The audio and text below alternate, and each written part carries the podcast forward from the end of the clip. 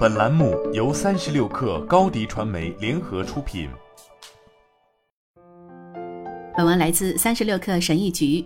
虽然大多数优秀的书籍都可以令人愉悦，或者从中学习到很多东西，有些书会深刻的触动你，还有一小部分的书会彻底改变你的生活轨迹，但只有很少的几本书可以彻底颠覆你的思想，让你质疑现实的根本。这些书会挑战你思想最深处的信念，给你提供一些新观点。我想和大家分享三本这样的书：一《蝇王》，作者威廉·格尔丁。高贵的野蛮人的概念是如此的广为人知，以至于人们甚至将它奉为真理。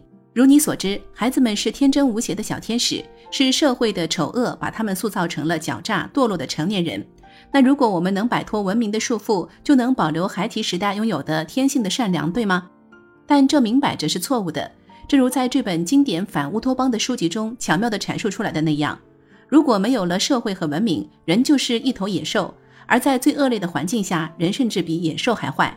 无政府主义的状态，并不是善良人类的自由意志乌托邦，反而这更像是一场混乱的丧尸末日。虽然并没有丧尸，如果没有了社会和文明，人就是一头野兽。正如戈尔丁所说，这就是所谓纯真的终结，人心的黑暗。这本书几乎是以一己之力就瓦解了我关于极端自由主义的信仰，使我重新有了一个平衡的世界观。我非常感谢这一点。二《局外人》，作者阿尔贝·加缪。这本书的开头就是史诗般的那一句：“母亲在今天去世了，也许是昨天，我不能肯定。”接下来便是莫尔索先生的故事，一个人的人生缩影。他冷漠地面对生活悲剧性的结局。以及用毫不质疑的态度接受生活中的全部。书中的第一部分细致地描绘了这个与人群格格不入的人在生活中的各个方面，讲述了他意外地卷入一场谋杀案当中。母亲在今天去世了，也许是昨天，我不能肯定。但是第二部分，加缪的写作天赋就如此显露出来。这是一场扭曲的审判，它彻底暴露了司法体系的恐怖，能使你心跳如鼓。从表面上看，莫尔索的行为举止确实有些疯狂，有些甚至完全是精神错乱的。但这根本不是事实。在多次脱离了所谓社会正常秩序之后，我到现在才真正意识到，莫尔索实际上是这个疯狂社会中最清醒的人之一。让自己工作劳累到死，牺牲掉自由和生命，拼命赚钱，希望再次买回同样的自由和生命，最后躺在床上反省时，才意识到这一切都是徒劳的。你会管这叫什么？那么，什么是所谓的喘息？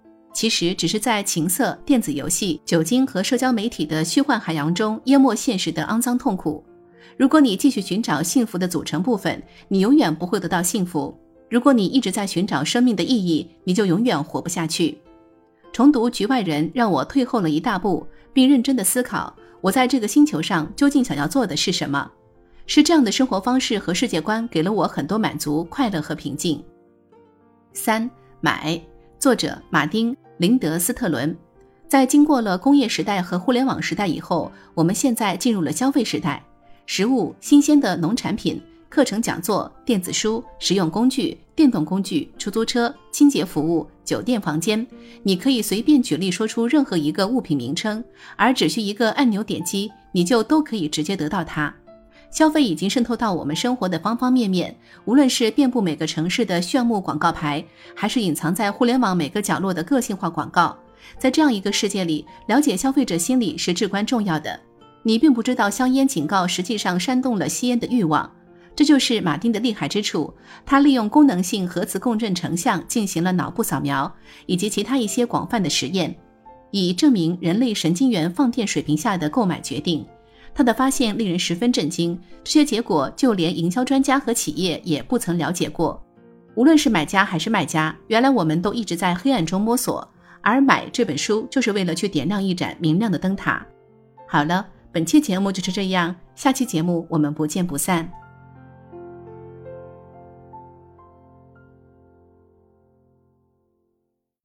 你的视频营销就缺一个爆款，找高低传媒。创意热度爆起来，品效合一爆起来。